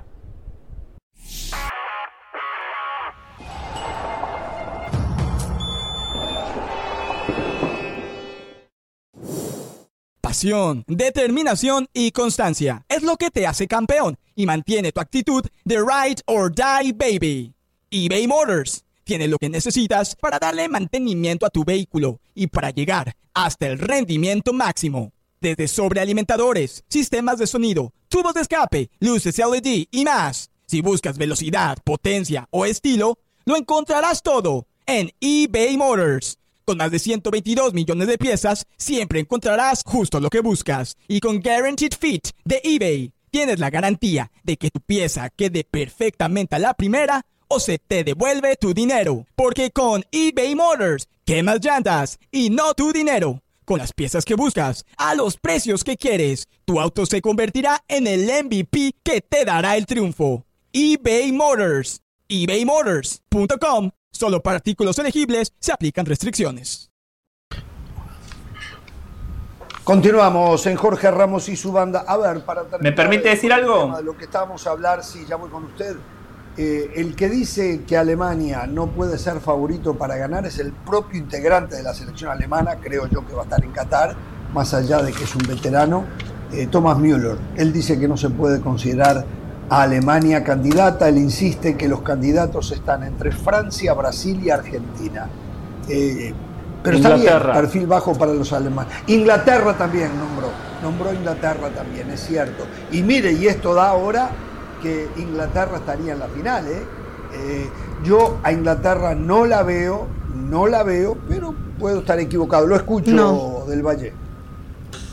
El mayor de mis respetos para el señor Joaquín Clement. Yo solo le recuerdo a la gente, ahora que estamos de regreso en ESPN Deportes, previo al Mundial de Rusia 2018, el señor Jorge Ramos a este programa trajo a un hondureño que decía que Uruguay iba a ganar el Mundial de Rusia. Nunca apareció el hondureño, ¿eh? Lo seguimos buscando. No está. Ay, ay, ay, ay. No me acuerdo, es, sí. Es verdad. Yo lo traje, no. ¿Pero qué era? Un, un, ¿Cómo que no se acuerda, Jorge? Si le, como media hora de programa. Eh, media hora, 45 minutos. A ver, se nos lesionó Cavani se nos lesionó Cavani y Muslera se le olvidaron las manos ese día frente a Francia. ¿Qué quiere? si no seguíamos de largo, ¿eh? No sé si lo ganamos. bueno, señores, eh, a ver, eh, una noticia la quiero dar. América y Chivas. No sé si quieren decir algo. Eh, señora, ¿cómo se llama el programa? la banda de Jorge Ramos, ¿no? No sé, no. No, la banda y esto lo había hablado antes. La banda primero. Antes lo había hablado y hoy veo que inclusive cambió para mal para el Barcelona esto. Lo de Usman Dembélé. Se había dicho que la cláusula de rescisión era de 100 millones de euros. Para un, y yo dije, el nivel de Dembélé va a ser muy atractivo para estos clubes con eh, muchísimo dinero para que lo vengan a buscar en la próxima ventana de invierno. Bueno, el diario L'Equipe, el mismo que organizaba lo que después le, dieron el título de Champions, pero que lo organizaba L'Equipe con el Real Madrid, bueno, ese diario está informando que la cláusula de rescisión no son 100 millones de euros de Dembélé con Barcelona, son 50 millones de euros. Y de esos 50, el 50% le corresponde a Dembélé, porque hmm. no le dieron bono por firmar. Por lo tanto, el acuerdo es, o sea, Dembélé por 50 millones de euros en este mercado inflado es un regalo, pero un regalo Barcelona está expuesto a que en el invierno se lo lleven. Porque aparte, si se va, Ahora, él de, inmediato se embolsa 25 millones de euros. ¿eh? Yo creo que Barcelona en las próximas semanas tiene que salir a ofrecerle un nuevo contrato a Dembélé. ¿eh? No, no, no. Lo que pasa, Ramos, esto es lo que especulo. Que eh, Dembélé se le había terminado el contrato. Por lo tanto, dice, especulo Dembélé se le terminó el contrato, por lo tanto dijo, yo renuevo, pero renuevo con esta posibilidad de irme. Porque él está, como quien dice, está llegando gratis al Barcelona. Es como que terminó su contrato y firmó gratis por el Barcelona. Entonces el Barcelona dice, perfecto, prefiero contar en estas condiciones con Dembélé que perderlo y no me queda nada. Por lo menos así me va a quedar 25 millones y lo utilizo seis meses o un año. Segundo, eh, la venta de Dembélé son 25 millones en realidad, porque el equipo que lo quiera, que llegue a un acuerdo con el futbolista, le dice, te doy 25 millones y, el sueldo. O sea que en verdad es lo que le va a terminar costando al conjunto que lo compre. Eh, porque comente cuando estos jugadores prácticamente termina, termina, yo no sé, gratis. No, no entendí, no entendí, no, no, lo entendí. El equipo que lo quiera tiene que darle a Barcelona 50 millones. Sí, pero Barcelona el 50%, pero el 50% de esos el 50% de esos 50 millones son para Dembélé. O sea, ¿cuánto le da Barcelona? 25. Ok, entonces Dembélé negocia, negocia, vamos a ver con el United. Te doy 25 millones, le dice a Dembélé. 25 al Barcelona. Y después el contrato. Pero el contrato siempre no, es claro, pero no va a ser así, porque, a ver, a ver, a Dembélé los 25 se los tiene que dar Barcelona por contrato. No se los puede dar el equipo comprador. A Dembélé en los 25 millones se los tiene que dar el... Si no, Barcelona le va a seguir debiendo, ¿eh?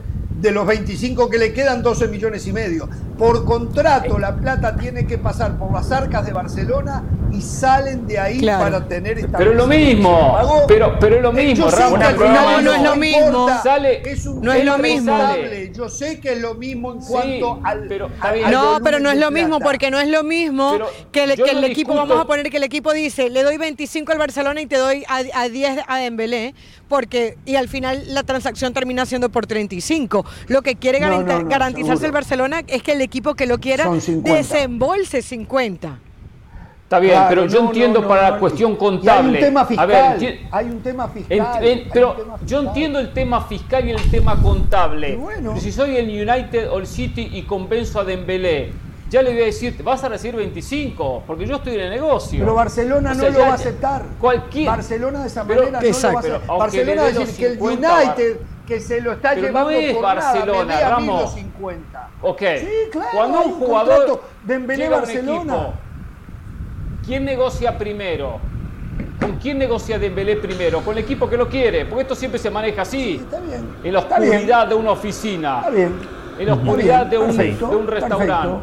¿O no? Está bien. Entonces le dice, Perfecto, "Sí, déjeme decirle 25, esto. Voy a pagar los 50.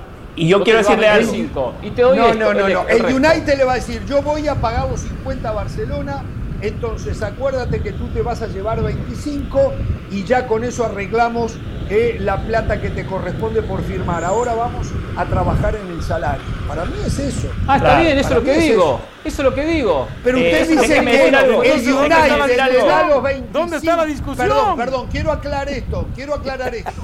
Usted lo que me está diciendo, si yo entiendo bien, es que el United le da a Dembélé 25 y 25 al Barcelona.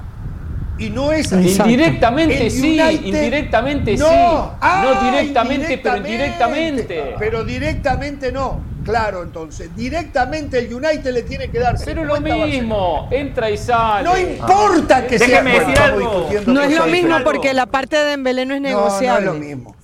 No, no es lo Pero mismo. Pero dice bueno, que sea negociable. Carolina. A ver, que Del digo, al fin y al cabo, esos 25 cuentan en la negociación del equipo que lo vaya a comprar. No, no se va Claro, a claro, que hay claro que 25 cuenta. Pero tiene que sacar el futbolista 50. por firmar. Tiene Pero tiene que 50. desembolsillar Pero los ya sé. 50. Pero eso lo Es más, entiendo. Dembélé le va a decir, Entiendo. Dembélé al United le va a decir, dale los 50 a Barcelona para liberarme y ahora arreglamos tú y yo y quiero un bonus, una firma, un bono por firmar. Y le va a pedir otros 15, 20 millones. Eso es lo que lo- debería de Está bien. pasar. Eso es lo que debería de pasar. Del Valle, lo Ah, escucho. A Mbappé le iban a pagar 100. Yo, yo entiendo que el Barcelona lo iba a perder y bajo esta nueva negociación dice el Barcelona, si lo pierdo, por lo menos ahora voy a ganar 25 millones de euros. La gente puede decir fue una buena negociación, pero no nos olvidemos que pagaron más de 120 millones de euros por Dembélé Claro. y lo estarían vendiendo por 25 millones de euros cuando finalmente Dembélé se está pareciendo al futbolista que el Barcelona fichó. Esto en el Masterclass Florentino Pérez 101 no pasa.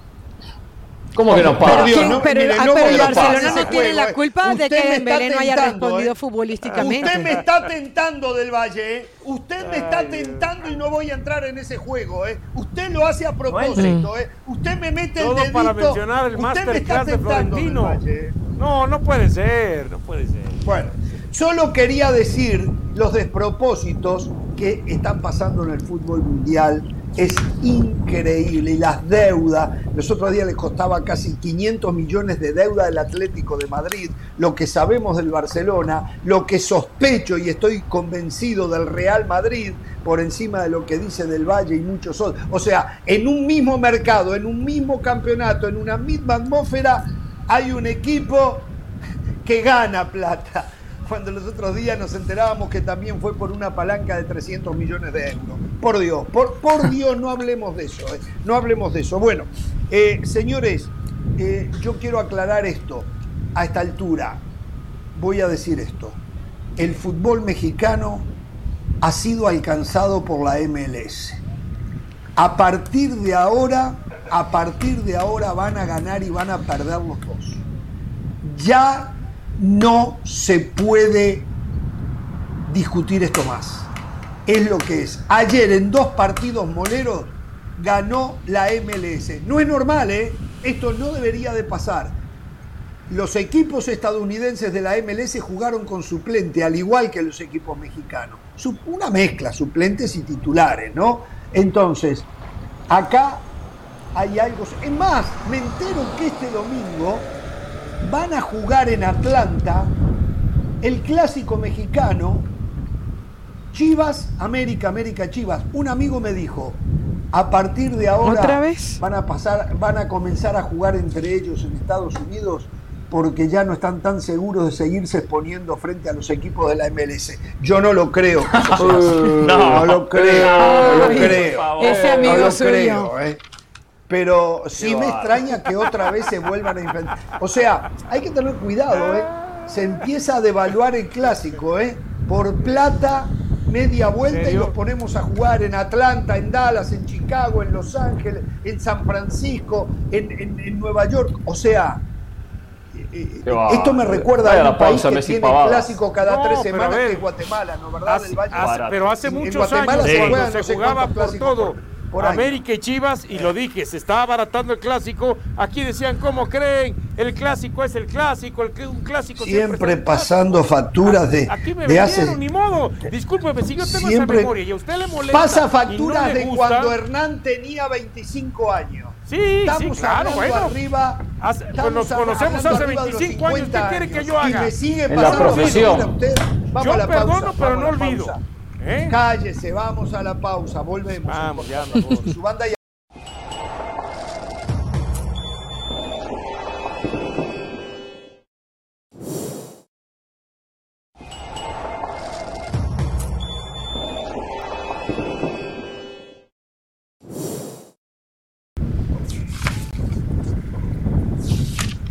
Bien, el tema está planteado. Tiene que haber una preocupación, tiene que pensarse mucho más en qué condiciones, cómo y por qué se van a jugar partidos entre equipos de la MLS y la MX. Porque aparte lo están, como decíamos en el barrio, choteando esto. Ya es aburrido ver tanto partido. O sea, están secando la gallina de los huevos de oro. La están matando juegan todos los días por cualquier cosa en diferentes ciudades. En mi opinión, hay un abuso. Hay que dejar que la gente tenga ansiedad y expectativa porque se viene un enfrentamiento de equipos de la MLS con la MX. Pero si juegan casi todas las semanas, cualquier ventanita abierta que hay, vamos a hacer plata. Tienen una voracidad por hacer plata que no es buena para el fútbol, para la relación, para mantener esto. Y, los mexicanos tienen que no pueden enfrentarse a América Chivas a cada rato. No pueden. No, está mal, está mal. Y la gente va y va y llena el estadio y está mal. Pero la gente va no detrás de Chivas y América, va detrás de la camiseta de Chivas y América. Van a alentar la camiseta. Y yo los entiendo porque si tuviera Danubio yo voy también.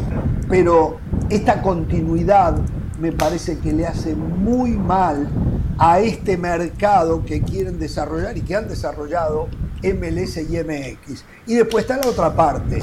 Está clarísimo, clarísimo que ya hoy las diferencias en favor de uno y otro existen, mínimas, pero existen. Por eso digo, eh, se van a estar ganando y perdiendo. Eh, no hay uno que esté muy por encima del otro. Aquello del gigante desapareció totalmente. Está dormido el Sin duda el gran... Háblelo, hable Dionisio, hable, porque usted tiene que defender a México, tiene, y tiene que empezar a preocuparse. No, no, está bien, puede seguir si quiere. Mientras no me interrumpa, cuando yo hable, usted siga. Si dele, dele, dele usted para que no llore, dele. No, no, no, no tengo problema. A ver, el gran ah. parámetro es con Kaká Champions League, ese es el parámetro. Ahora sí entiendo de que México se está está transitando por un lugar incómodo, más que incómodo, complicado. Se está eh, abaratando.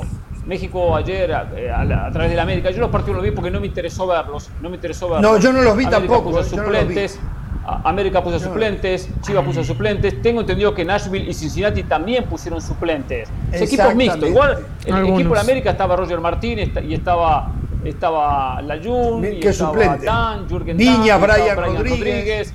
Eh, sí, sí, sí, un equipo competitivo dentro de, los suplentes. Eh, ahora, eh, es cierto que por este tema del dinero, dinero, dinero, México se está, se está abaratando y está exponiendo y está agrandando al rival. Porque hay una cuestión muy importante en la vida que es la mentalidad. Mm. Y cuando le gano uno, le gano dos, le puedo ganar tres, toma una confianza y el estadounidense empieza a tomar esa confianza y decir, ah, esto le gano siempre, y acá le gano. No es justo que los partidos sean siempre Estados Unidos porque no son en México. La, realidad sería y de vuelta, pero, pero México por la plata se termina vendiendo y está vendiendo lo más importante, que es su prestigio. A ustedes les podrá parecer aburrido, pero el mercado indica otra cosa. Muy buena entrada en Nashville, fue como un acontecimiento, una franquicia nueva por primera vez. ¿Usted lo vio? el equipo más importante Sí, eh, vi el segundo tiempo en Chivas cuando la televisora. La gente preparada, José, vemos todo, ¿eh? La gente preparada, vemos todo. Exactamente. Por cierto, que vale le dieron a Chivas un 3-1 mentiroso. Ese partido tuvo que haber terminado 5-1 encima. Brandon Vázquez anotó gol y me imagino que Ricardo Peláez fue a Transfer Market y se dio cuenta que después de ese gol el precio subió. Lo del América. Pero tampoco, ya, ya, pero ya vaya, ya, pero, pero no fue un baile para Chivas. Yo estuve viendo el segundo tiempo estaba ganando Chivas un gol por cero y después el equipo cambia por completo. Hubo cinco ventanas de cambio, por eso es un partido amistoso, no lo podemos contar como un partido eh, eh, eh, oficial. Cinco ventanas de cambio y de cinco ventanas de cambio se hicieron hasta dos cambios. El equipo que le estaba ganando a Cincinnati no era el mismo con el, que, con el que terminó Chivas. Y otra cosa, fueron errores puntuales de Chivas en los goles que le marcaron de Ponce, de Molina, eh, pero no fue que le dieron un baile de principio a fin. Chivas iba ganando eh, del Valle hasta el segundo tiempo. Sí, sí, sí, pero en la parte complementaria, Carolina, los últimos 30 minutos, eh, Cincinnati tuvo ah, para marcar el cuarto, el quinto, a eso me refería, a eso me refería. El América, bueno, pero dura 90 minutos. Impresionante es impresionante el fútbol que tiene el América y el factor H que le sobra. Hay un lesionado, no había más cambios, jugaron con 10 la recta final y aún así empataron el partido. Por eso les digo, a ustedes les podrá parecer aburrido y entiendo el punto de ustedes, pero la gente anoche que fue a Nashville, fantástico el espectáculo. Fíjense que el fin de semana se jugaba el derby madrileño. Real Madrid Atlético de Madrid. Uno espera un partidazo, ¿no? Y fue un partido malo, aburrido, intenso, sí, peleado, disputado, pero fue un partido malo. Afortunadamente el segundo gol del Real Madrid, que fue una poesía que yo fui el único que pudo eh, apreciar esa obra de arte, la mayoría nada más ve pequeños senderos, hay otros que sí vemos autopistas, pero dejando ese gol de lado del partido en general, fue malo. El de Nashville América, un partidazo de ida y vuelta, los guardametas siendo factores, los dos equipos atacando con sus armas, los dos equipos dejándolo todo. Para la gente no es un robo, todo lo contrario, es un gran espectáculo. Y lo del América Chivas, ¿cuándo fue la última vez que un clásico nacional se jugó en Estados Unidos? Para ustedes que dicen que lo No lo sé, pero acá se jugó en México. Aquí en Los Ángeles, hace, yo fui. Hace tres semanas. ¿Cuándo? ¿Cuándo? Hace tres. Hace como tres, tres semanas años. jugaron en México. Hace tres semanas jugaron en México y hace cuatro semanas antes en Los Ángeles. Perfecto. No, no, no. Semanas en los. No, no, jugaron en Los Ángeles, Hernán, no entre ellos, en la doble cartelera, donde metieron 75 mil personas en el Sofá Stadium. Está bien, a ver. Pero usted está viniendo a lo mío del Valle. usted lo va a ver. No. Negocio y chotean el fútbol. Claro, meten 70, 75, 80, 60. Entonces, cada vez van a jugar más seguido porque se están llenando de plata. Claro, pero, pero, pero Sí, Dionisio. ¿Puedo opinar tantito en un minuto? La gente, la gente sigue manifestando en redes sociales, queremos escuchar la opinión de Dionisio. No leo que quieran escuchar la opinión de ustedes, ¿no? Entonces por eso voy a tener que meterme para complacer a la gente, por supuesto. A ver, este primero, cuando decíamos es que la afición se va a cansar con la selección mexicana, la gallina de los huevos de oro la están matando y lo hemos dicho ya desde hace más de 20 años, ahí sigue yendo la selección mexicana y ahí sigue llenando estadios y ahí se siguen hinchando de plata. Lo mismo es acá. Empezamos a decir, es que se va a cansar la gente de ir a ver América, Chivas, Chivas América, que no sé qué.